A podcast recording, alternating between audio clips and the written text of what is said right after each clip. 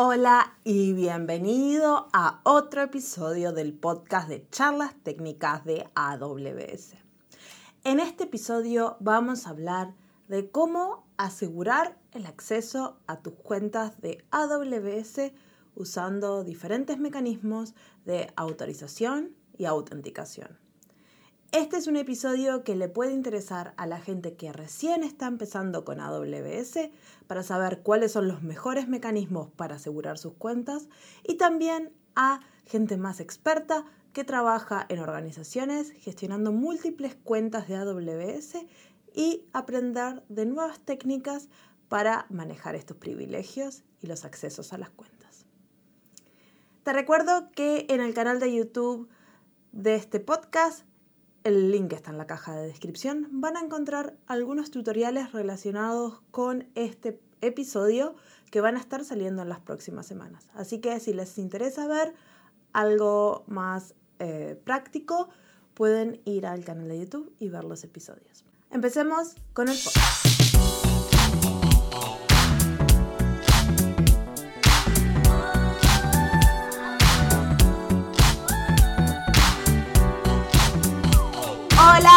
Bienvenidos a otro episodio del podcast de charlas técnicas. ¿Cómo estás, Isa? Hola, Marcia. Pues muy bien, muy bien. Hoy encantada que tenemos invitado. Sí, acá está en el medio, del otro lado del video.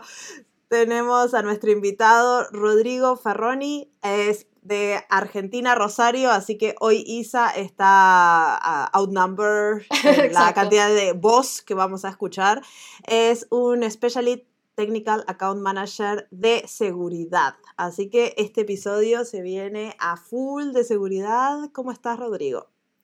Muy bien, muy bien. Gracias por invitarme. Buenas, Marcia. Buenas, Isa. Eh, así es, mi nombre es Rodrigo. Trabajo en AWS como especialista de seguridad dentro de la organización de, Enterprise Support. Eh, por eso estamos dentro colaborando con los Technical Account Managers. Genial. Este, ¿Y de qué van a hablar hoy, Isa? Pues vamos a hablar, como te imaginarás, de seguridad, pero nos vamos a centrar en una parte que es fundamental, yo creo, eh, para todo el mundo. Yo creo que esto va a ser un episodio interesante para todo el mundo, que son formas de controlar acceso y autorización en, en la nube, en AWS. Suena muy interesante para mí porque no tengo la más mínima idea, más que lo básico. Este, así que no me van a escuchar mucho. No, sí, seguro que sí. Que además, eh, igual vamos a empezar aclarando esto para, para, los amigos, para los Team Marcia. Eh, vamos a centrarnos en la parte de, dar de autenticación y autorización para acceder a las cuentas y gestionar los recursos, no autenticación en tus aplicaciones, como ya me imagino que Marcia igual estaba pensando, ah, espera, a ver cómo, cómo puedo usar estas, qué puedo usar para mis aplicaciones. No, vamos a centrarnos en, en, la autenticación y autorización en la nube para los recursos de la nube, ¿verdad? Pero, pero eso sigue siendo súper importante para Team Marcia también, porque todos tenemos que acceder a la nube, así que Correcto. no dejen de escuchar. Exacto. Y Rodrigo nos va a explicar cómo hacerlo bien. No, ojalá que ojalá pueda dar algunos consejos y hablar sobre el tema. Pero sí, eh, dentro de lo que nosotros podemos llamar identidad, en AWS hay muchos servicios, hay, hay muchos features que podemos usar. Eh, cuando nos referimos a, desarrollo de aplicaciones, que también necesitamos este tipo de mecanismos de seguridad, hay un servicio puntualmente que se llama Cognito que intenta solucionar el acceso a recursos en sus cuentas AWS a través de código, eh, justamente está pensado cuando un, cliente está desarrollando aplicaciones para sus clientes y cómo puede darle, otorgarle acceso. Eh, pero hoy día sí, queríamos ir la charla un poco más a hablar sobre esas, ese proceso de autenticación y autorización cuando tenés que manejar tus cuentas AWS y cuando creces al principio una organización pueden tener 10 cuentas, pero en un momento se van a dar cuenta que se encuentran con una cuenta, es verdad, pero es muy, es muy factible que en el tiempo se encuentre que tengan cientos de cuentas y hay que manejar el, o controlar en forma segura el acceso a esas cuentas. Básicamente tiene que haber un grupo de trabajo en cada empresa que se dedica a mantener esto y van a ser ellos quienes le dé acceso a un developer, a un desarrollador para que pueda justamente desarrollar sus aplicaciones. Pero hoy en día ojalá que podamos dar unos consejos sobre eso, cómo, cómo manejar o seguridad a escala en muchas cuentas, sí. Pero igual, antes de... vamos a dar un paso atrás eh, igual explicar que estamos hablando eh, de, autenticación y autorización, pero ¿cuál es la diferencia entre estos dos conceptos? Sí, sí, perfecto, gracias Isa. Eh, son dos conceptos obviamente que son conceptos de seguridad puro, no están relacionados con ninguna empresa, ni obviamente ni AWS, nada, de toda la vida. Y es básicamente el primer proceso de autenticación es verificar que un usuario o una entidad es quien dice ser que es. Básicamente a través de credenciales, eh, el usuario tiene que probar que esa persona es quien dice ser quien es. Es un proceso de identificación eh, que se suma a la autenticación. la autorización, que es el siguiente paso elemento, cuando la autenticación ya eh, es validada, básicamente, como todos creo que todos conocen, un usuario y contraseña es suficiente para poder pasar ese proceso, pero luego la autorización, es el, siguiente eh, etapa, básicamente que nos está diciendo cuáles son las políticas o cuáles son los permisos que su usuario tiene. Eh, no, ponerlo simple, uno, el primer proceso es autenticar, que es saber quién, quién es, es quien dice ser, validar eso, el sistema tiene que ser eh, validarlo, y lo segundo proceso es darle los permisos que esa persona tenga, por el rol o por atributos, que luego lo vamos a hablar mejor, pero básicamente es qué es lo que puede hacer esa persona en el sistema.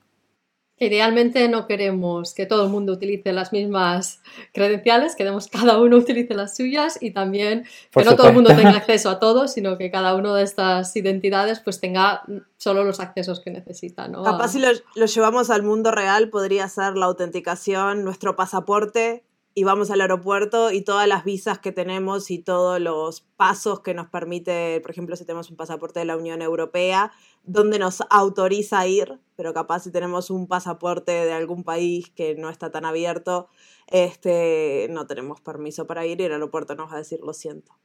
Sí, exactamente, esa analogía está, está muy bien hecha y, y es eso, es definir dos momentos específicos y obviamente las problemáticas para poder administrar esos dos procesos son distintas Mm. Eh, si nos enfocamos un poco en AWS, eh, nosotros tenemos un servicio principal que se llama IAM, que es el, servicio que maneja la identidad de usuarios, roles y políticas dentro de AWS.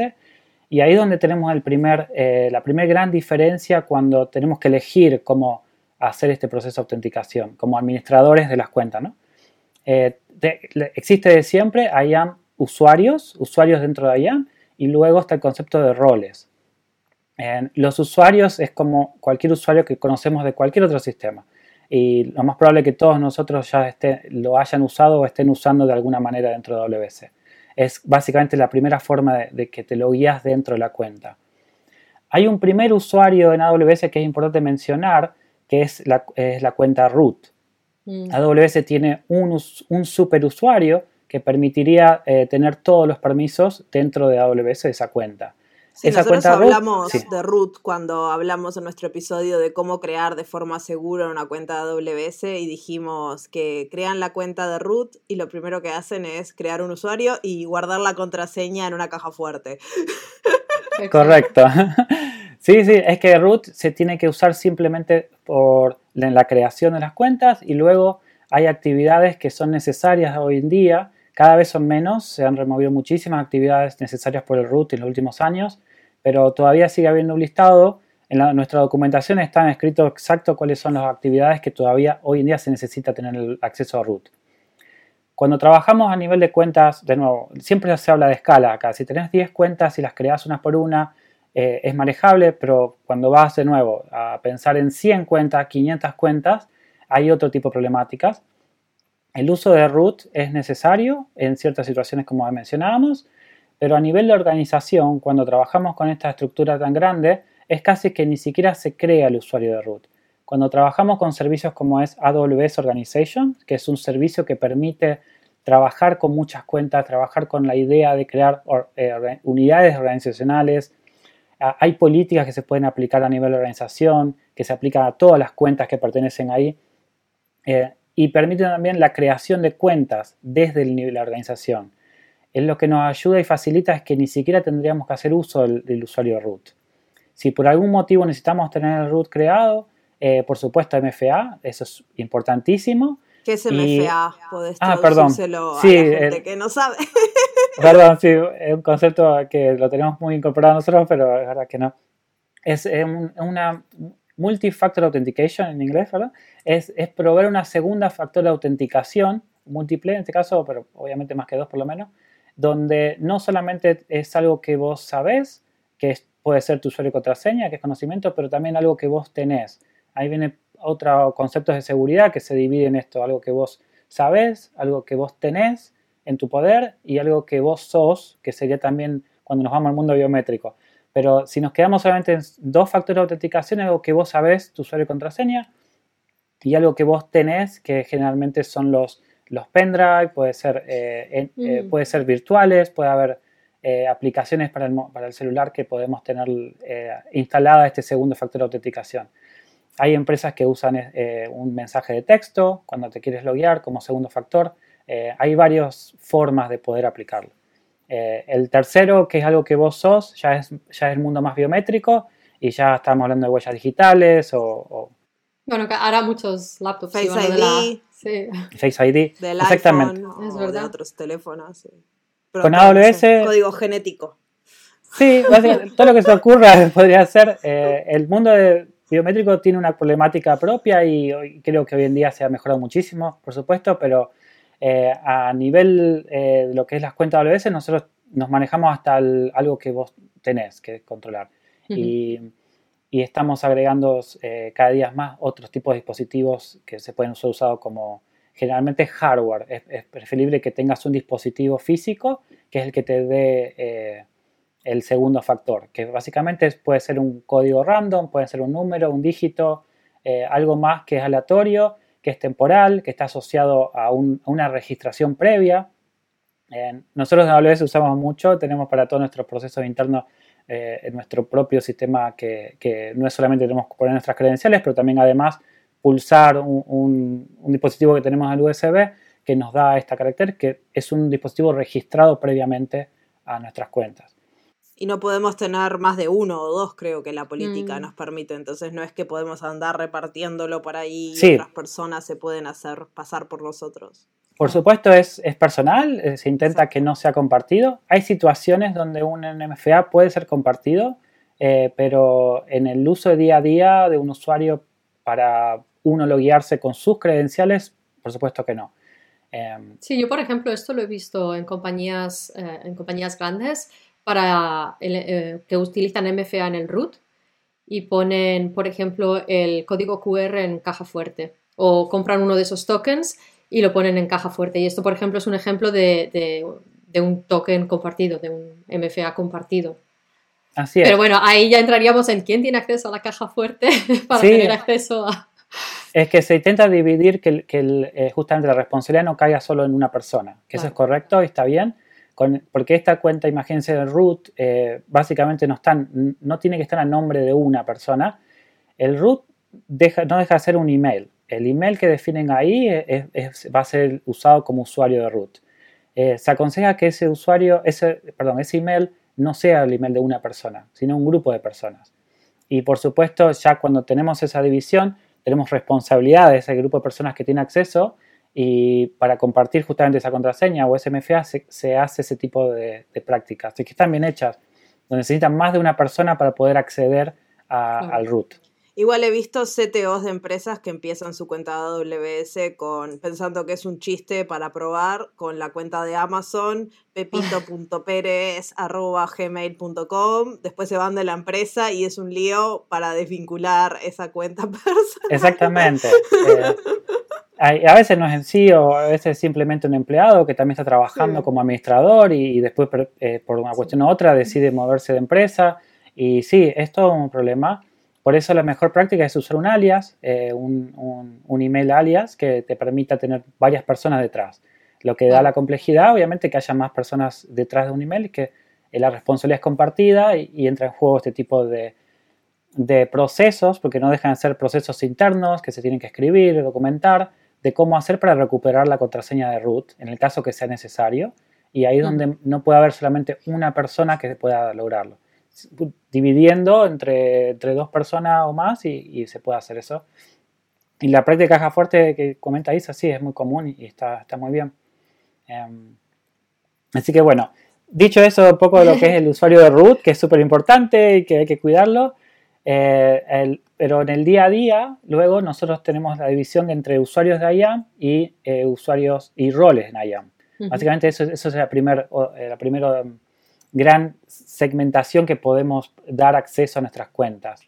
Eh, es normal que cuando empecemos con AWS que usemos usuarios. Es normal y, está bien. ¿Cuál es la diferencia de usuarios y roles? Sí, eh, un usuario es, igual que el concepto de usuario que cualquier otro sistema pueda implementar. Un usuario va a tener una, contraseña, va a poder tener un MFA, un dispositivo asignado, eh, va a poder tener políticas asignadas directamente al usuario, eh, va a poder pertenecer en un grupo. Hay grupos dentro de IAM que ese grupo también puede heredar políticas a través de grupo. O sea, eso un grupo tipo developers, desarrolladores, este, no sé, marketing, cosas por Exactamente, cualquier grupo que, puedas agrupar justamente políticas y permisos y ese usuario puede pertenecer a ese grupo. Como Esa es una buena práctica, práctica en general. Sí, sí, sí. Eh, eh, bueno, facilita. en lugar de asignar políticas individualmente a cada persona, las asignas al grupo y todas las personas dentro del grupo las heredan, personas o entidades. Exactamente, siempre como administradores de, este sistema, o en este caso estamos administrando a IAM puntualmente ahora, dentro de las cuentas hay que buscar la simplicidad y eso ayuda a que no haya errores y justamente no haya problemas de seguridad. Así que sí, todo lo que sea que ayude a simplificar siempre es bienvenido. Y en este caso sí, agrupando, eh, encontrando cuáles son esas políticas que estos usuarios tienen en común.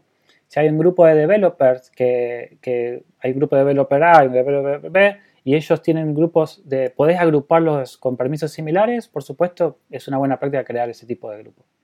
Y mm, el, usuario de IAM es eso, es bastante similar a cualquier otro sistema que hayan usado antes. Y luego, cuando se tienen que loguear, hay un proceso de autenticación que es a través de la consola, donde los valores que necesitan es, eh, por un lado, la, cuenta, el número de ID de la cuenta AWS o el alias. Las cuentas AWS pueden tener un alias y luego, por supuesto, el usuario y contraseña. Y en el caso que estén habilitado el MFA, también van a necesitar pasar el MFA en el proceso de autenticación. Y, los usuarios también pueden tener acceso programático. Por ejemplo, si querés acceder desde la CLI, línea de comandos o desde alguna aplicación. Exactamente. Eh, no solamente tenés acceso a la consola, que es una forma de utilizar AWS, pero también, y es muy importante y es muy fuerte, eh, AWS todo lo que provee las APIs, todas las APIs que se pueden consumir directamente con Command Line o, con cualquier SDK. Em, eh, sí, por usuario tenemos permitido tener dos access keys, que ahí ya nos empezamos a hablar de un tipo de credenciales, que es el access keys y secret access keys. Básicamente, em, eh, llave de secreto y, el secreto en sí, básicamente no sé cómo traducirlo es, pero son dos valores eh, que son uno que puede ser básicamente que lo vas a tener visibilidad todo el tiempo y el secreto obviamente no, el secreto es un valor que hay que guardarlo cuando se genera un access key a, ese usuario se muestra una sola vez y después no se puede recuperar para visualizarlo nuevamente, una cuestión de seguridad obviamente. Además esto es súper importante, cuando, cuando se crea te permite salvar, creo que es un CSV, eh, y si no lo salváis, si no recordáis, no hay forma de recuperarlo, tenéis que crear otra nueva. Sí, eso tiene bueno a través de las APIs, hay una, hay una API puntualmente que es para la creación de esa access key, para deshabilitarla y para borrarla, por supuesto.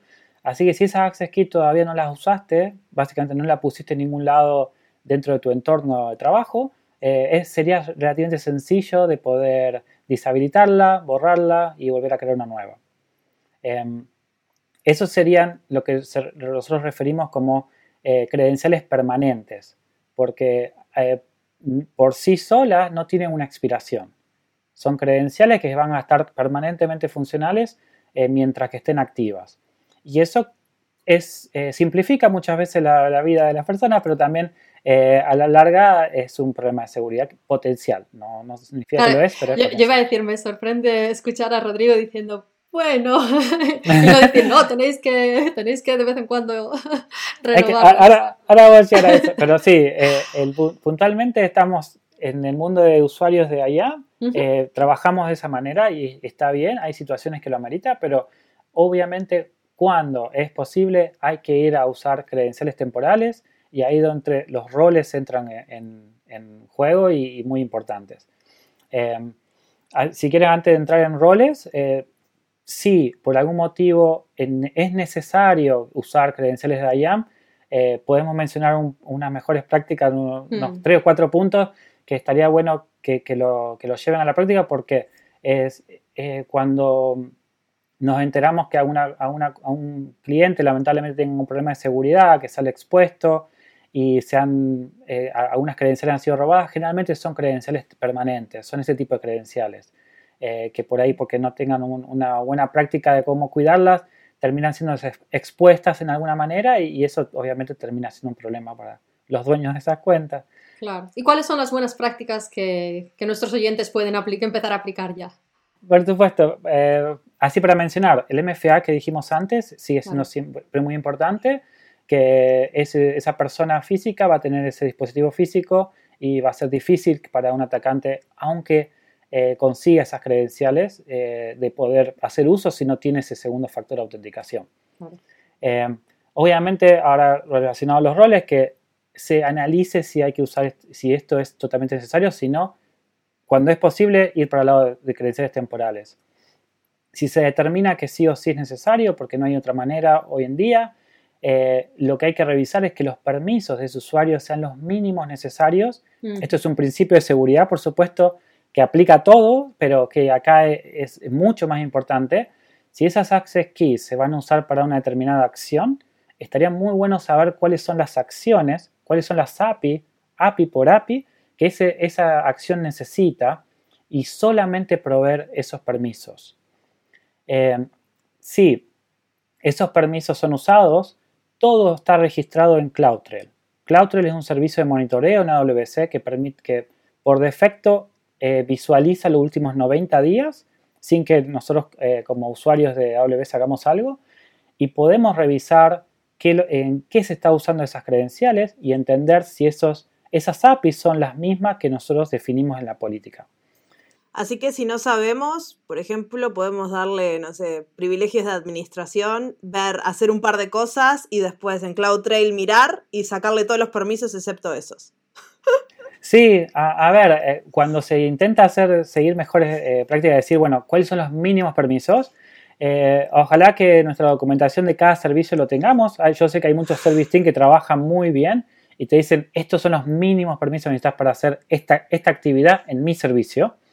Pero obviamente IAM es tan grande y hay tantos servicios AWS que muchas veces es difícil seguirlo. Pero por supuesto, en este caso que es un poco más sensitivo, que estamos hablando de credenciales permanentes, por ahí vale la pena hacer ese ejercicio. Ejecutar la acción, revisar en CloudTrail exactamente las APIs que tuviste que usar, machear eso con la documentación, decir, mira, bueno, la documentación dice que estos son mis mismos permisos. Realmente estoy llamando estas APIs eh, y hacer ese ejercicio una vez estaría muy bueno. Eh. A mí me pasó eso, por eso mismo te pongo el ejemplo con un servicio de, de, backups de mi disco duro que tiene acceso a S3 y le di los permisos más limitados que se me ocurrieron y fallaba y fallaba y fallaba. Le digo, ok, te voy a dar una acceso programático con todo y ya me dirás qué necesitas. Y ahí me fijé en CloudTrail exactamente lo que necesitaba, le di exacto esos permisos y ya nunca más tuvimos problemas. Este, porque a veces no había documentación. Yo creo que los, las personas que hicieron este servidor de, de backup dijeron, seguramente estaba capeando en su cuenta. Dale permisos administrativos. Y yo, ¡No! Sí, no, no, no. No, no, eso, eso, eso como decís. por supuesto que em, hay situaciones que no podrías como developer poder otorgarte a vos mismo todos los privilegios, pero, eh, pero sí, es, es, una práctica y es una forma de, ir. Eh, yo, yo sé que esto es un tema que a nivel de identidad, las personas que lideran nuestro equipo de trabajo en AWS son conscientes y están trabajando para mejorar esto, para mejorar el sistema de, de, em, logueo, que todo lo que vaya a CloudTrail eh, tenga más, información, más útil, que aparezca todo lo que se necesita. Em, pero bueno, siempre es un camino y, se va para esa dirección. Eh, pero sí, lo que vos hiciste me parece perfecto. Es parte de, saber uno mismo, controlar eh, hasta el detalle cuáles son las APIs que se necesita para una determinada acción. Y sobre todo cuando es código de terceros que no tenés acceso. A mí por eso siempre me da miedo, porque bueno, si es mi código que yo genero, sé lo que hay. Pero si es un servidor de Pepito que me da acceso para hacer el backup de mis archivos locales a la nube, yo no, sé qué hay mm. ahí. O sea, puede ser que esté todo bien, pero puede ser que, no sé, me estén haciendo mining de Bitcoin y yo ni me Sí, sí, por supuesto. Al final de mes te enteras.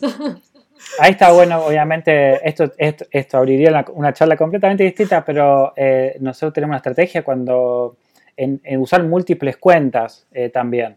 Si tenés una cuenta de producción, obviamente ese tipo de desarrollos, cuando estás probando, mejor que no probarlos ahí y, tener tu cuenta de desarrollo.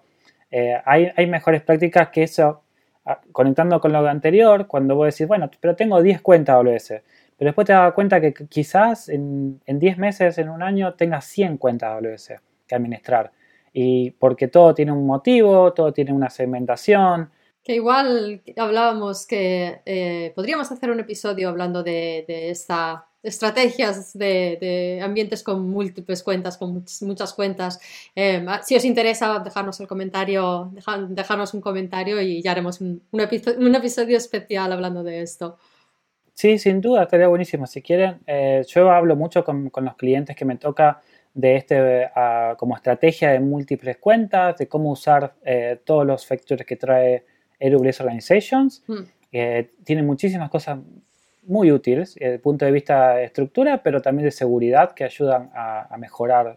Sí, sí, sin lugar a dudas. Volviendo a las buenas prácticas para, nuestros usuarios, para las credenciales estas mínimos permisos, eso, eh, sí. o sí, y luego monitorear esa actividad. Si hay una actividad que no mache con esos permisos que nosotros definimos, que tengas una alerta o que haga un disable del usuario. Obviamente, si tenemos los mínimos permisos, eh, en CloudTrail, si alguien quiere hacer otra actividad, quiere hacer una llamada a otra API, lo que vamos a tener es un access deny o un error, un acceso denegado. Básicamente es monitorear eso. Si por algún motivo una credencial tiene un access deny, deshabilitenla.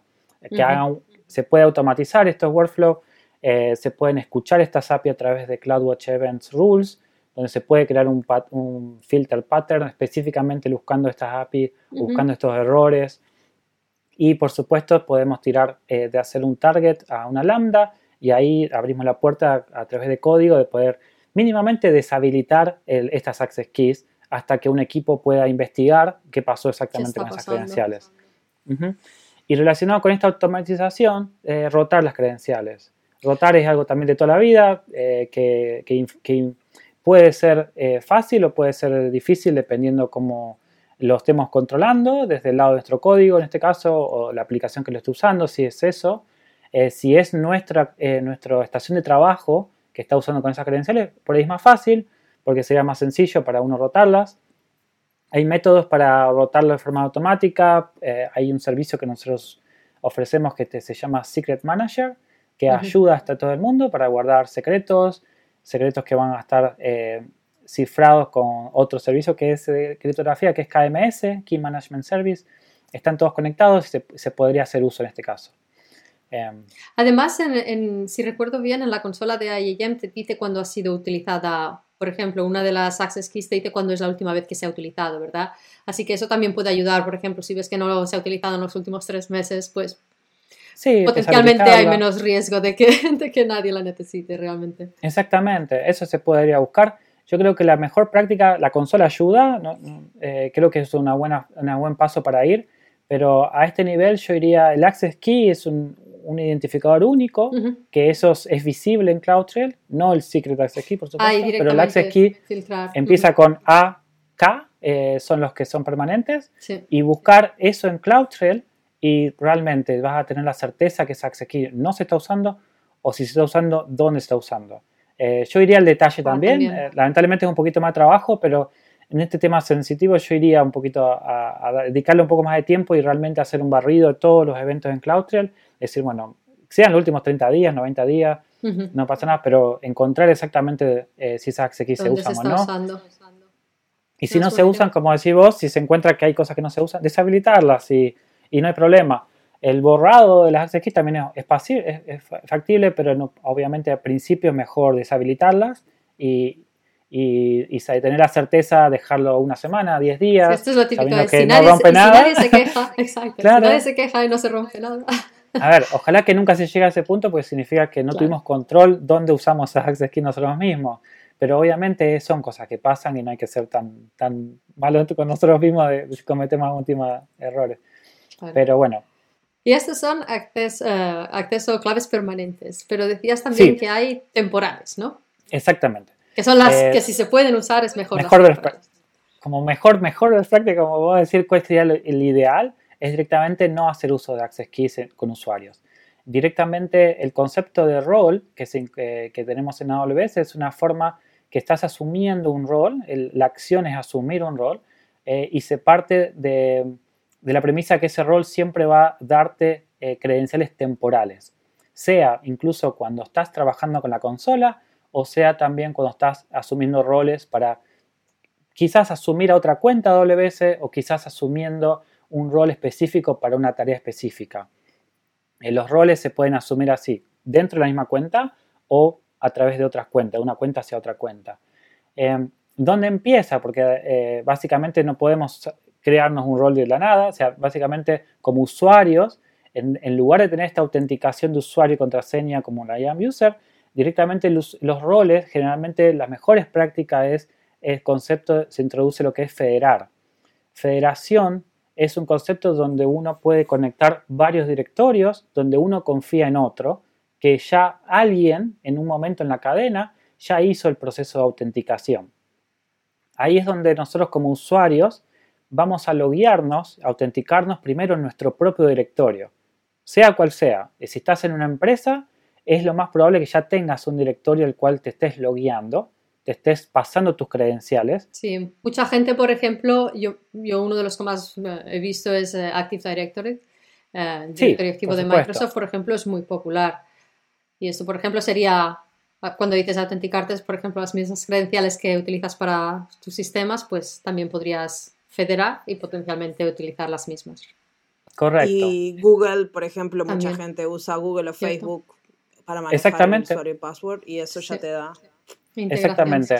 Eh, la idea es eso, es cual sea sea el directorio de nosotros como empleados, generalmente empleados de una empresa ya tengan, pero obviamente si es una empresa que está, empezando nueva, tiene el camino para ir a, servicios más maduros y de, Microsoft Active Directory, por supuesto, es muy usado.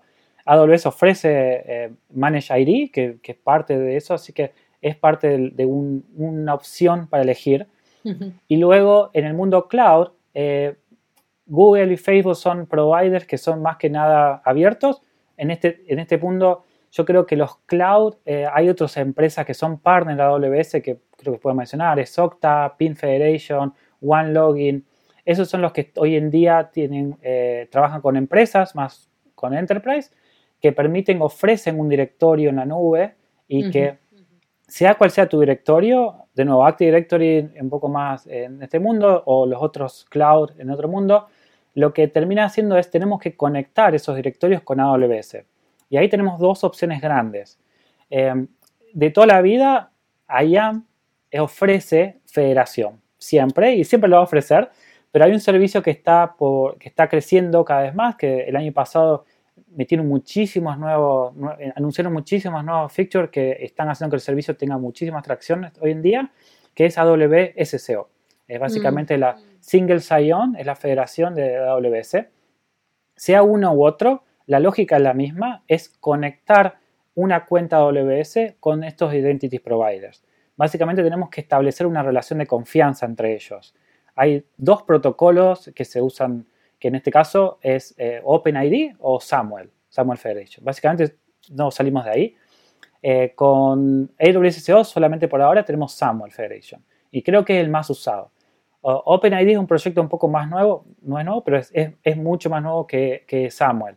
Así que creo que todavía están un poco a, diferencia en tiempos. Eh, Samuel Federation es, tiene años. La industria es un estándar, que nadie va, nadie va, a quejarse ahí. Así que tenemos las dos opciones de federar eh, o directamente con IAM o podemos usar este servicio nuevo que es AWS para manejar nuestras cuentas. Y digo nuevo porque AWS ya tiene varios años, pero años atrás estaba un poco más enfocado a federar aplicaciones. Básicamente vos eras, un usuario de AWS que quería conectarte con otras aplicaciones externas, entonces la federación era un poco al revés, era ya confías, AWS confía que pasaste el proceso de autenticación con él y desde ahí otras aplicaciones confían en AWS para que vos te federes adentro. Mm, y, ahora es al revés, puedes utilizar otros directorios para autenticarte en AWS. Que esto es muy útil para no ir repartiendo, lo típico, no ir repartiendo nuevas credenciales y nuevos...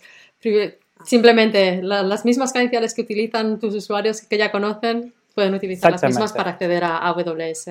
Y si arrancas con SSO, por ejemplo, son una startup nueva que están empezando de cero o están empezando a implementar AWS y no tienen nada en su... pueden usar SSO, desde una cuenta de AWS, crear todo su directorio de usuario y después de ahí dar roles para poder asumir esas diferentes personas uh, en las diferentes cuentas que están dentro de esa organización. Así es. Supongamos que podemos darnos el lujo de empezar de cero y todo. Básicamente lo primero es establecer una, primera cuenta en AWS que llamamos hoy en día Management Account. La cuenta administradora va a ser la que administre todo el demás cuentas. Esa cuenta lo primero que va a tener justamente es todos los features que nos da AWS Organization, por un lado. Lo segundo, esa cuenta es la única hoy en día que puede, eh, eh, inicializar AWS SEO. Básicamente ahí es donde se configura AWS SEO. Cuando te logueas en la consola AWS SEO, lo primero que tenés que establecer es esta confianza con tu directorio. ¿Cuál es el directorio que vos querés establecer confianza? Que, esos usuarios que vengan de ahí, AWS SEO le va a dar permisos porque ya se considera que pasó esos usuarios por un proceso de autenticación. Y luego WSO lo que tiene es introduce un concepto que se llaman permission sets. Básicamente es definir permisos. Eso se refleja como si fuesen políticas en IAM. Lo que nosotros construimos, las políticas que construimos en IAM, construiríamos permission sets, que cuando le das crear, vas a ver obviamente que vas a ver nuestras políticas manejadas, y vas a tener un, espacio donde vos podés construir también tus propias políticas, que es lo que nosotros en el mundo de IAM conocemos como una inline policy, una, una política que va a, identidades. Que esta ya sería, pero la parte de autorización, conectando con lo que decíamos al principio. Esta ya es esta segunda fase de autorización, de dar acceso a los recursos específicos. Sí, perdón, la verdad que me estaba yendo un poco más para ese lado, pero si, si, vuelvo, es, el EWSCO lo que hace es eh, autoriza con esas políticas, con ese permission set, la creación a esos usuarios que se autenticaron previamente en un directorio. Básicamente es eso. Sí, perdón, no me, quiero, me estaba yendo ya de la mano, gracias por corregirme. Pero básicamente la federación, eh, para terminar con este concepto, es o, vamos en IAM, eh, pros y contras. O sea, en IAM tenemos que crear un, un, recurso que se llama IDP, Identity Provider, que ahí donde vamos a tener una conexión con tu IDP, tu external IDP. Y la creación de los roles, que van a ser esos roles que van a ser asumidos, eh, también se tiene que construir manualmente en IAM. Básicamente eso se tiene que replicar en todas las cuentas AWS que quieras permitir este tipo de federación. Mm. Hay dos estrategias. Si tenés 10 cuentas, podés crear una conexión uno a uno, 10 cuentas, 10 IDP, 10 roles, y todos se conectan con tu external IDP. Eso conlleva a que tengas que saber manejar bien los recursos en IAM y tener una administración un poco programática también, porque ir manualmente cuenta por cuenta también es un poco... Eh, bueno, yo espero que ya, hemos hablado en el pasado de CloudFormation y de infraestructura con código, así que... Sí, eso sería genial. Si tienen ya manejado la estructura con código, esto no sería tan complicado de hacer, pero bueno, es mantener 10 relaciones de contacto. Hay una estrategia que muchos clientes usan, es definir una, una de sus cuentas en AWS como si fuese la de login. Entonces, básicamente tienen una cuenta AWS y, una, y, y la Standard IDP y conectan entre ellos.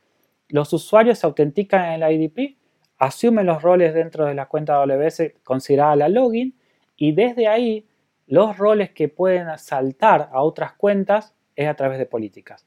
El, segundo que vamos a hablar luego de, autorización son esas políticas eh, que van a definir qué otras cuentas en AWS barra roles, porque termina siendo la, combinación de las dos cosas, esos usuarios pueden asumir.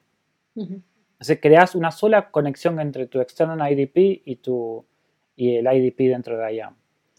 Y luego, por el otro lado, AWS SEO intenta simplificar toda esa construcción. En vez de construir vos el IDP, en vez de crear vos esos roles y todo eso, lo que AWS SEO intenta hacer es justamente darte un único punto de contacto entre externo, tu externo directorio y vos, y luego la construcción de roles en todas las cuentas que pertenecen a tu organización es algo que lo va a hacer el servicio en sí. La construcción de estos, estos permisos que mencionaba antes van a terminar siendo, siendo reflejados como roles creados por AWS SEO en esas cuentas.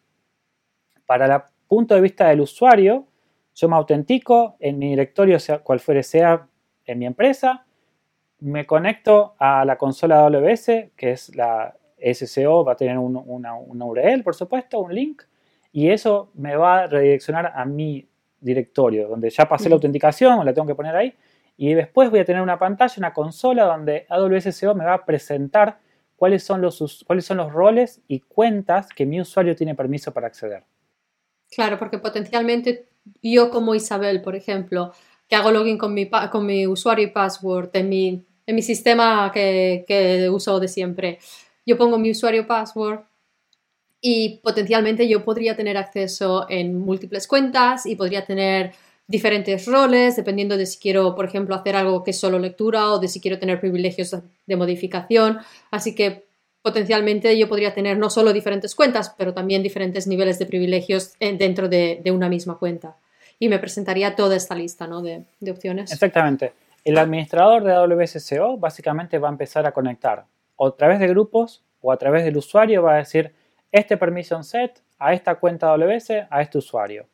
Y si vos como usuario tenés que tener acceso a varias cuentas con varios roles, porque como decís vos, puede ser que en un momento digas, me voy a conectar a esta cuenta solamente como eh, acceso de lectura solamente. O a la misma cuenta ahora necesito permisos para escribir, no sé, en S3. Dependiendo de la actividad que vos tengas que hacer, ahí es donde se tiene que armar, y esto, esto sí es, es un punto donde es bastante eh, trabajo para el lado del administrador, es definir estos permisos, es definir cuáles son tus roles en esas cuentas. Pero es un, es un tema manual y es un tema que se tiene que entender vos como usuario a qué tenés que tener acceso, cuáles son los mínimos privilegios que tenés que tener acceso en esa cuenta. Y una vez que eso está definido, se ve reflejado como un rol. Un rol más que vos podrías asumir en esa cuenta. O asumís el rol como Full Admin Access o asumís el rol como solo lectura. Pero que también podemos utilizar grupos, ¿verdad? Para simplificar aquí. Y por ejemplo, en lugar de crearme un perfil específico para mí, em, yo podría tener, eh, no lo sé, por ejemplo, pongamos que los tres somos del grupo, no sé, eh, no quiero decir desarrollo porque Marcia me tira algo a la cabeza. Ah, Pero pongamos que los tres tenemos permisos técnicos, exacto técnicos que nos proporciona pues acceso a, la consola, igual a ver nuestros gastos, tal, eh, y solo lectura. Pero, luego Marcia también pertenece al grupo de desarrolladores, con lo cual tiene privilegios comunes con nosotros, pero ella también tiene extra. que por, eso digo, a veces más que crear políticas individuales pensando qué es lo que yo, Isabel, necesito, eh, también se puede pensar en grupos y dando privilegios a mí como individuo a todos los grupos a los que pertenezco. Y, lo que se hace, y luego igual nos explicas un poco más esto, es se agregan estos privilegios y se combinan. Exactamente. Eh, lo que, la misma lógica que hablamos antes cuando administraríamos usuarios y grupos en IAM, o ahora pasamos a la lógica administrar esos usuarios y grupos dentro de WSCO.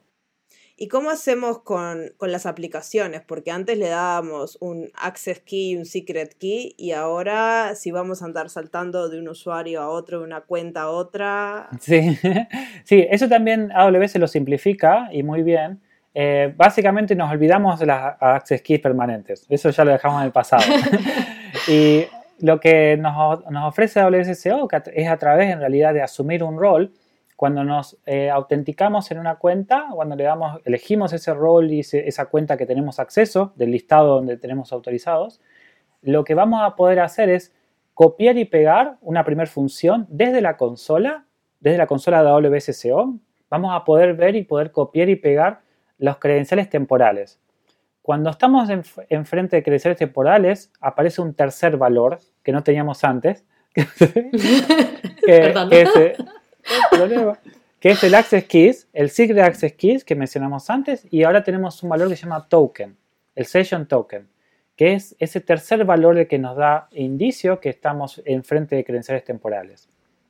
La solución una podemos, como decía, desde la consola AWS copiar y pegar esas credenciales, la pegamos como variables de entorno, como solemos hacer, y, funcionamos durante todo el día. Eh, trabajamos durante todo el día en, desde, por ejemplo, la estación de trabajo que es nuestra notebook. Ahora, AWS SEO hizo una integración con eh, AWS CLI eh, version 2, la versión 2 de la command line de AWS, donde la versión CLI command line tiene un comando que es AWS SEO configure, que lo que nos permite es, pasando el proceso de autenticación, o sea, desde la consola de la terminal, vamos a escribir eso, esa configuración, nos va a redireccionar a un browser donde pasamos el proceso de autenticación. Si todavía no pusimos el usuario con credenciales de nuestro directorio externo, nos lo va a pedir. Si ya lo pusimos en ese browser, nos redirecciona de nuevo a la command line y nos da para elegir los roles que podemos asumir. Elegimos, se crea un profile y ya tenemos ese profile cargado temporalmente para poder usar en la command line. Esa sería la mejor práctica básicamente hoy en día. Suena fantabulosamente mágico. sí, no, no, muy bien, no, muy bien, funciona. La alternativa que yo, yo me acuerdo, la alternativa de antes era ir poniendo las access key con el secret en, archivos locales. ¿Quién no tiene 37 profiles en su, en su máquina local? Exacto. que sí, que a, los equipos de seguridad normalmente esto de ir escribiendo secretos en, máquinas locales no, no les gusta están, mucho. Están muy seguros, ¿no? Barrita WS Credentials, ahí están. Está ahí todo. Sí, por supuesto. Eh, nuestra estación de trabajo obviamente es, es nuestro lugar seguro también eh, y que, tenemos que mantenerlo de esa forma. Pero sí, eh, como mejora de seguridad, obviamente, tener escrito una, una access key que son temporales, que en una hora, en ocho horas expiran y no funcionan más, a tener una access key que van a estar permanentes funcionando de acá toda la vida, obviamente hay mucha diferencia. Si por cualquier problema que tengas de seguridad en tu propia notebook, que alguien te haga algo con esas credenciales temporales, obviamente es un problema grave de seguridad, pero eh, podría ser mitigado de distintas formas o más rápido que si esas credenciales son permanentes, por supuesto. Así que sí, usar AWS SEO, eh, federar con su directorio y poder tener estas temporales, credenciales temporales desde la consola o desde la command line es una, una mejora práctica que está muy, muy buena, eh, es muy útil. Y esto, wow, esto ha sido un montón sobre, sobre autenticación, pero nos queda también la parte de Sí, perdón. sí, sí, ahora, que tenemos todos estos usuarios que están preparados para... y ya hemos anticipado un poquito de, de, autorización, pero, pero háblanos un poquito más de, consideraciones. Sí, por supuesto. Ya, ya estamos un poco más ahí armando de decir, bueno, no usuario, tenemos roles, ya los usuarios saben cómo autenticarse, cuál es el proceso. Eh, bueno, ahora viene la parte de cómo eh, cómo definimos qué, cosas esos usuarios pueden hacer. Básicamente, qué recursos pueden acceder, qué acciones pueden hacer, qué acciones que no. Eh, ese proceso de autorización eh, es basado en políticas. Eh, dentro de IAM tenemos muchísimos tipos de políticas que estaría bueno, ahora me gustaría mencionarlas, pero básicamente esas políticas van a definir qué se puede hacer y qué no se puede hacer dentro de IAM. Las políticas ya, ya eh, no, importa tanto si estamos en presencia de un rol, un usuario, eh, o si son eh, credenciales temporales o permanentes. La lógica de poder autorizar o no una política es más allá de eso. Ya la identidad en sí ya no, tiene, no tenemos más en juego, sino nos enfocamos exactamente qué, qué acciones se pueden hacer. Em, las políticas dentro de IAM tienen una estructura, es un JSON, es un objeto JSON, donde vamos a poder ver exactamente las acciones que se pueden hacer, el principal, que a quién se le aplica la política, y luego si tiene o no condiciones, y por último, si queremos usar el uso de recursos. En la estructura básica tiene eso, esa estructura donde se dice quién, a qué y cómo, básicamente, es que es lo que se puede, como, es sí, esto vuelve a algo un poco más abierto de seguridad, pero eh, sí, y cuando estamos creando esas políticas, tenemos que entender que hay distintos tipos de política. La estructura es igual, este JSON vamos a ver que está compartido entre todos, pero cada política de estas que voy a mencionar están pensadas para distintos tipos de, o momentos en este proceso de autorización. Antes de ir a la lista, solo para, para aquellos que no, que no, tengan mucha experiencia creando estas políticas de, de IEM, porque a veces puede ser también complicado empezar, ¿no? sí, sí, por supuesto, no, es fácil. Em, ¿Qué pasa si, por ejemplo, nos puedes explicar un poco cuál, que, si, cuál es el por defecto? Eh, ah, perdón. Por ejemplo, ¿qué pasa si no defino una acción en, una de estas políticas? ¿O qué pasa si defino dos, dos políticas que se contradicen? Sí, o, perdón, o, pertenezco, por ejemplo, a dos grupos que tienen permisos diferentes para el mismo recurso. Sí, la acción es parte de la política, es súper importante. La acción, básicamente, tenemos blanco-negro, que es allow o deny. Permitir o denegar, no, hay mucho más. Eh, pero sí es importante saber lo que es verdad, la pregunta más es, es que, ¿qué pasa si no está definido? Si, si no lo omitimos. Eh, este usuario tiene acceso a este recurso si no decimos nada. Y ahí es cuando que no, eh, no solo, o esto es un poco más semántica, pero es algo implícito sobre algo explícito. Básicamente eh, todo termina siendo yendo a un denegar, todo es un deny. Si no hay nada escrito, todo termina siendo un deny. Eh, la estructura de la lógica va a ir leyendo todas las políticas que tenga este usuario con esta acción, en este servicio, em, y si no encuentra ninguna política, eh, implícitamente siempre hay un deny. No hay nunca un permitir algo si no está explícitamente detallado que este usuario o este rol tiene permiso a esto. Y todos los roles y todos los usuarios nacen sin permisos. O sea, creas un usuario, ese, ese usuario no tiene políticas asignadas y todas las políticas que creas no tienen permisos asignados, así que tenés que... No puedes hacer nada. AWS básicamente es extremadamente meticuloso cuando viene lo que es la seguridad, así que tenés que ir específicamente y darle los privilegios a cada usuario, a cada rol, este, de lo que pueden hacer y si no le decís que lo pueden hacer, no lo pueden hacer. ¿Y qué pasa? ¿Y qué pasa? Vamos al otro caso, por ejemplo, que no es que no lo tenga definido, es que al contrario, lo tengo definido en varias políticas eh, que se aplican, por ejemplo, a mi perfil, pertenezco a varios grupos, pero que se contradicen. En un sitio me dice allow y en otro sitio me dice deny. Sí, eh, puede pasar también, esperemos que no, significa de nuevo que perdimos un poco el control de, lo que estamos haciendo, pero por supuesto pasa y, esto se complica y, es de nuevo, la escala en 10 usuarios roles a 100, 500 usuarios roles obviamente siempre complica todo, eh, pero sí, todo lo que ustedes hablaron de infraestructura de código, esto también ayuda a tener un, definido un proceso para sacar permisos, remover permisos, agregar permisos, eh, pero bueno, el ejemplo que vos mencionás, si hay un deny, siempre va a tener preferencia. No importa el allow que tengas, si se encuentra en la lógica de evaluación que hay un deny presente, siempre va a tener preferencia. Siempre va por encima del resto. Perfecto. Y luego nos hablabas también de que políticas se pueden definir en varias partes. Sí. Tenemos distintos tipos de políticas que se definen en distintos lugares. Em, hay, la lista, puedo mencionar, son cinco específicas que las menciono y comento un poquito de qué es cada una. Estaría bueno para tenerlo en cuenta. Eh, la primera política grande que podemos implementar en AWS se llama Service Control Policies. Son políticas de control de servicios, traducción, que se implementan a nivel de organización. Eh, en esta estructura que hablamos antes de multi-account, eh, hay una cuenta que es la de management, que es la que puede aplicar Service Control Policy, abreviado SCPs, donde puede haber acciones, donde se definen acciones que son no. Esto se considera como una política de guardrails, porque en inglés tendría explicar que no es que otorga permisos, no, por más que tenga un allow, no es que está dando permisos, sino que está dejando pasar que esa acción vaya a la estructura de la lógica de NIAM y defina si eso va a terminar siendo un allow deny. Pero lo contrario, si yo Como preventiva. preventivo, exactamente. Sí, yo esta, por ejemplo, la he visto mucho em, para limitar el uso de regiones. por ejemplo, si sabes que es una empresa que está basada en Europa y tienen, se aplica la GDPR, por ejemplo, puedes deshabilitar todas las regiones de, de América y de APAC. Si sabes, aquí, como decía Rodrigo, súper clarísimo que no las vas a utilizar porque esto es a nivel de la organización, o sea que potencialmente lo aplicas incluso a diversas cuentas, múltiples cuentas a la vez, así que tienes que estar muy seguro. Pero si tu empresa tiene, por ejemplo, esto, esto como, como política de... Eh, ¿Cómo se dice? Compliance, conformidad, eh, de conformidad de no utilizar estas, estas regiones, pues puedes, con una SCP puedes deshabilitar el uso de regiones completamente, ¿no?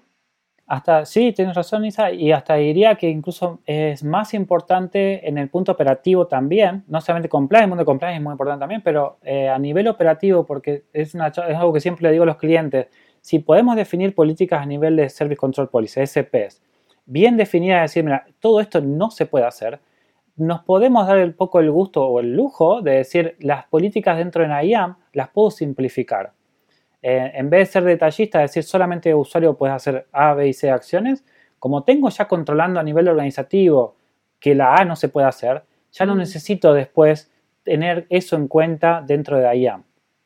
Básicamente simplificas eh, los permisos en IAM definiendo políticas más grandes. Como decías vos, si pongo una Service Control Policy donde te permito a estas tres cuentas o 10 cuentas que solamente las regiones habilitadas son 1, 2 y 3, no necesito después en IAM, tenés que decirle un deny a usuarios y a roles que no pueden hacer, lanzar una instancia en la región X.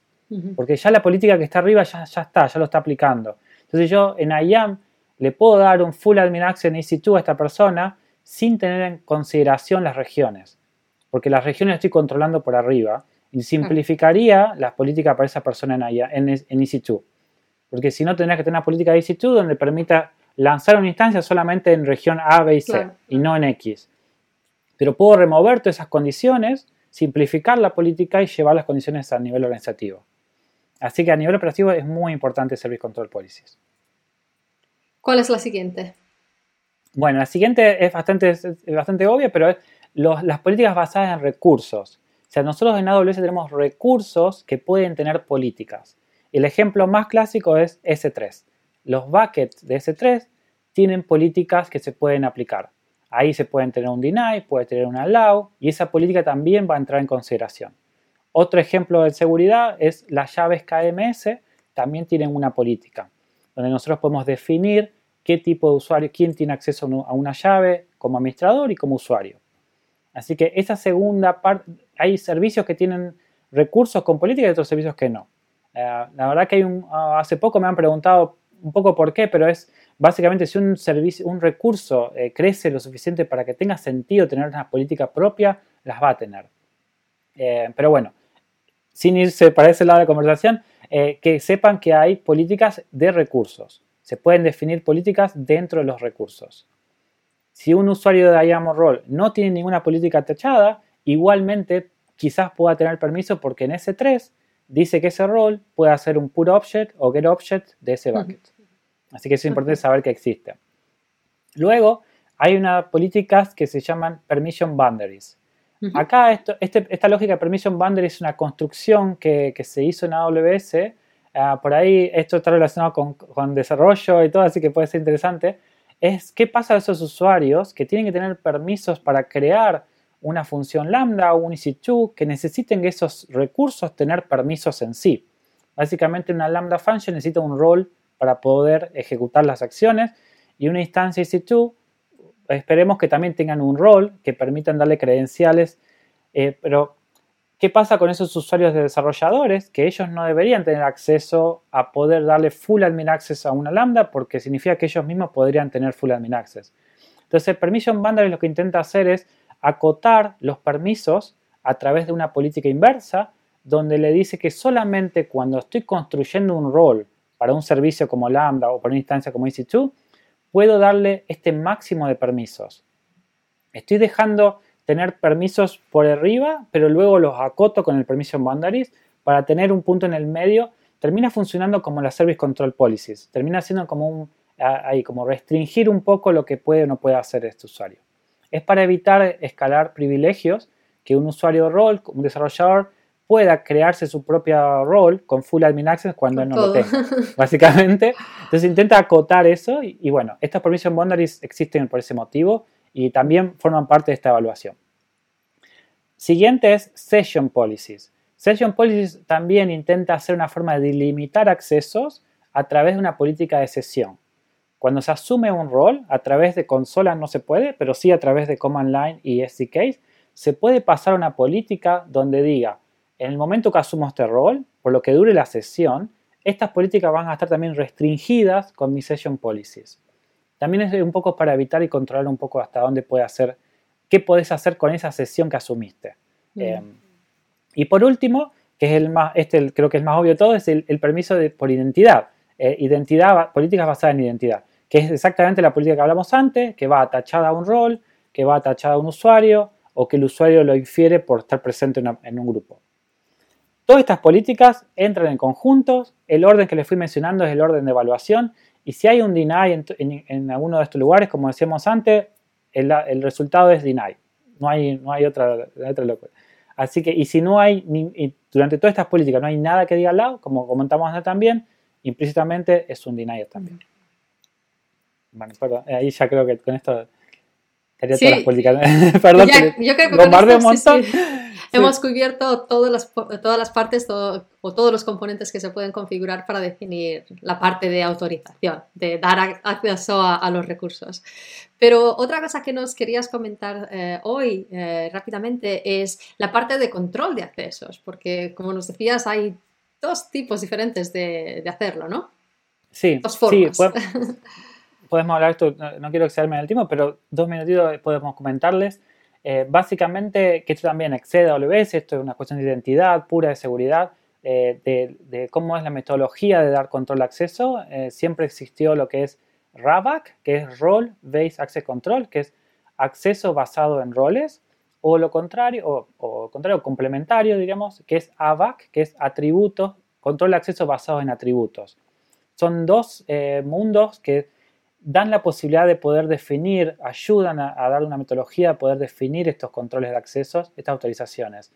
En el mundo de roles es algo que nosotros ya usamos todo el tiempo y a veces no nos damos cuenta, que es básicamente por nuestra función. Si vos sos el administrador de la cuenta AWS y tenés que tener el, rol de Full Admin Access, básicamente vos estás asumiendo un rol por tu función, por tu rol, básicamente. Eh, y es la primera es la primer forma que se intenta tener un, una metodología para poder aplicar permisos es entender cuáles son los roles de tus usuarios, de nuevo, agruparlos, simplificarlos, pero en definitiva estamos aplicando permisos a través de roles cuáles, o funciones, podemos llamarlo. Sí, que es lo eh, típico del equipo de seguridad, el equipo de desarrollo, el equipo de sysadmin y cada uno tiene privilegios en base a, su función. Exactamente. Cada empresa va a encontrar sus propias eh, customizaciones, por supuesto, eh, pero sí va a caer casi siempre en este tipo de roles que son eh, comunes y, que se pueden encontrar en todas las organizaciones, pero bueno, que puede haber más, menos, más complejos, más sencillos, pero estamos hablando de roles, eh, acceso a través de roles por funciones, básicamente. Eh, todo en AWS va a encontrar políticas manejadas que básicamente terminan siendo este tipo, macheando un rol. Mm. Un Full Admin Access EC2 vas a encontrar una política manejada que se llama así, Full Admin Access EC2. Y eso podría ser directamente un rol y, eso va a tener una política tachada. Eso es bastante, eh, creo que es más común y, todos lo, usamos a veces sin darnos cuenta, pero es algo más sentido común. El otro mundo, que es basado en atributos, es bastante interesante y da la puerta, abre la puerta para poder hacer eh, políticas mucho más complejas, pero que a la larga le ayudan a simplificar muchísimo la administración de estos roles y políticas en IAM. Básicamente, si podemos reutilizar una política a través de atributos, un atributo en AWS está visto como un tag. Hay otros atributos que podemos considerar como también si tenés MFA presente o no, si tu, la IP address donde estás conectándose, no es muy, no es muy aconsejable, pero se podría. Hay otros atributos que pertenecen a la sesión en sí, que podrían usarse como condiciones en IAM. Pero acá estos tipos de atributos que estamos hablando en este ejemplo son más atributos del usuario en sí, que pertenecen al usuario, y que esos atributos se pueden ser controlados de nuevo. Fuera de la federación nos movemos al directorio que, eh, controla a estos usuarios.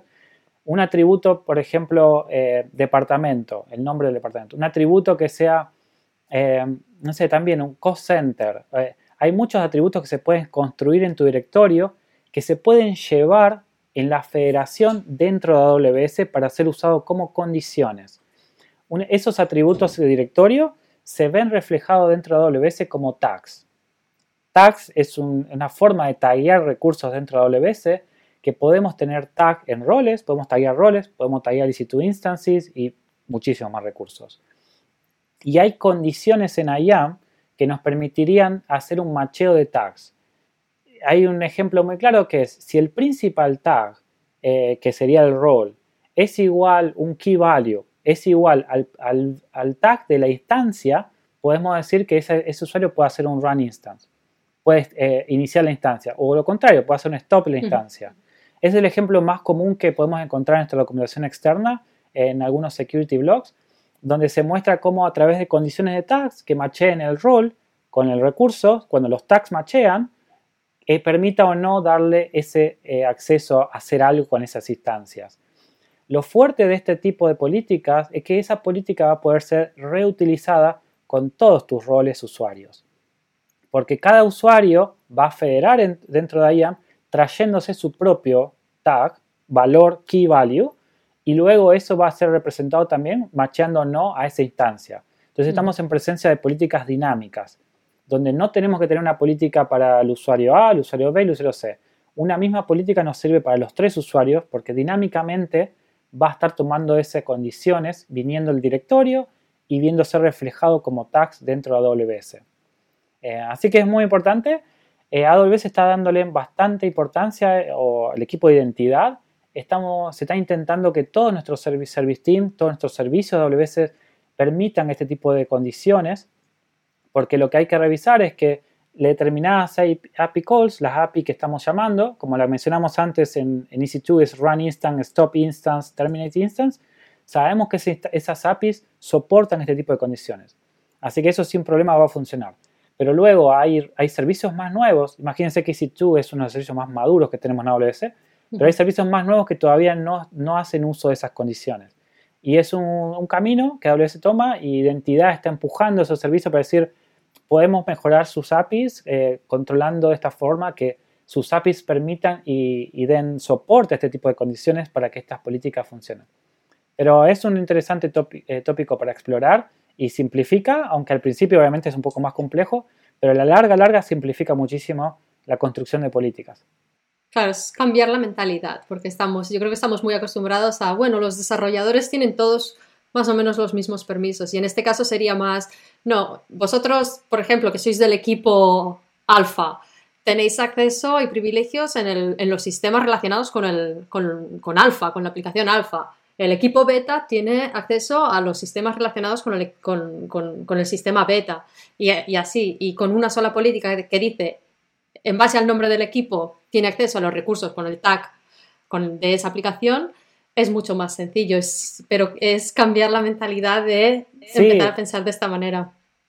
Sí, por supuesto, es, un proceso y obviamente si alguien está en sus primeros pasos con, todos los tópicos que hablamos hoy en día, esto sería como el último gran tópico para explorar. Hay muchísimas cosas para mejorar eh, en el principio, pero como para esos usuarios que por ellas son un poco más avanzados y tienen un poco más de confianza, porque no deja de ser que ya tengas confianza con usar la consola de IAM, explorar, saber cómo, cómo escribir una política en condiciones, que también forma parte. Eh, pero sí, es interesante. Y mi consejo, que también hasta el día de hoy se los digo a las empresas que trabajo, eh, básicamente empiecen con algo, un ejemplo. No, no crean que van a poder aplicar ABAC eh, a todo, De, 0, de 0 a 100 en 10 días. Empiecen con un ejemplo porque también esto ayuda a que entiendan que se, necesita Service Control Policies, se necesita Tag Policies, hay unas políticas de tagueo que se pueden aplicar a nivel organizativa. Se necesita controlar los tags básicamente, que nadie te pueda modificar un tag porque en definitiva estarías modificando los permisos si alguien tendría permiso para modificar tag. Entonces hay muchas conversaciones que esto dispara y que hay que ver, eh, hay que continuarlas y explorarlas y, y aprender e implementarlas. Entonces eh, cuando se habla de ABAC, está bueno siempre decir, bueno, un, caso de uso, uno solo, empecemos con ese. Y, después empezás a, futuro. Pero eh, para poderse poner las bases que, que necesitas para usar este tipo de políticas eh, dinámicas, lleva tiempo, no, no es, es tan rápido, pero está buenísimo. Se puede explorar, es un tema que me interesa. Súper interesante. sí, sí, sí. Desde luego, y nos has dado, yo creo que muchísimos consejos, muchísimas ideas. perdón, perdón. Sí, sí. Pero yo creo que esto le sirve a un montón de gente, desde el que está empezando, capaz el que está empezando no nos está escuchando ahora porque ya dijo bueno, pero yo creo que ya se llevó un montón de ideas para ah, poder mejorar su acceso y su autorización. Y para las empresas que ya están más avanzadas, con esto de ABAC le dejamos ahí un montón de de intriga y de curiosidad para que vayan a explorar. Vos escribiste un artículo que lo vamos a dejar en la descripción de, ah, del podcast para que si alguien quiere ver un ejemplo de cómo hacer algo con ABAC y cómo usar este, ciertos servicios más avanzados de AWS, puedan ir a bicharlo y, y seguir profundizando en eso, que nosotros ya se nos acabó el tiempo.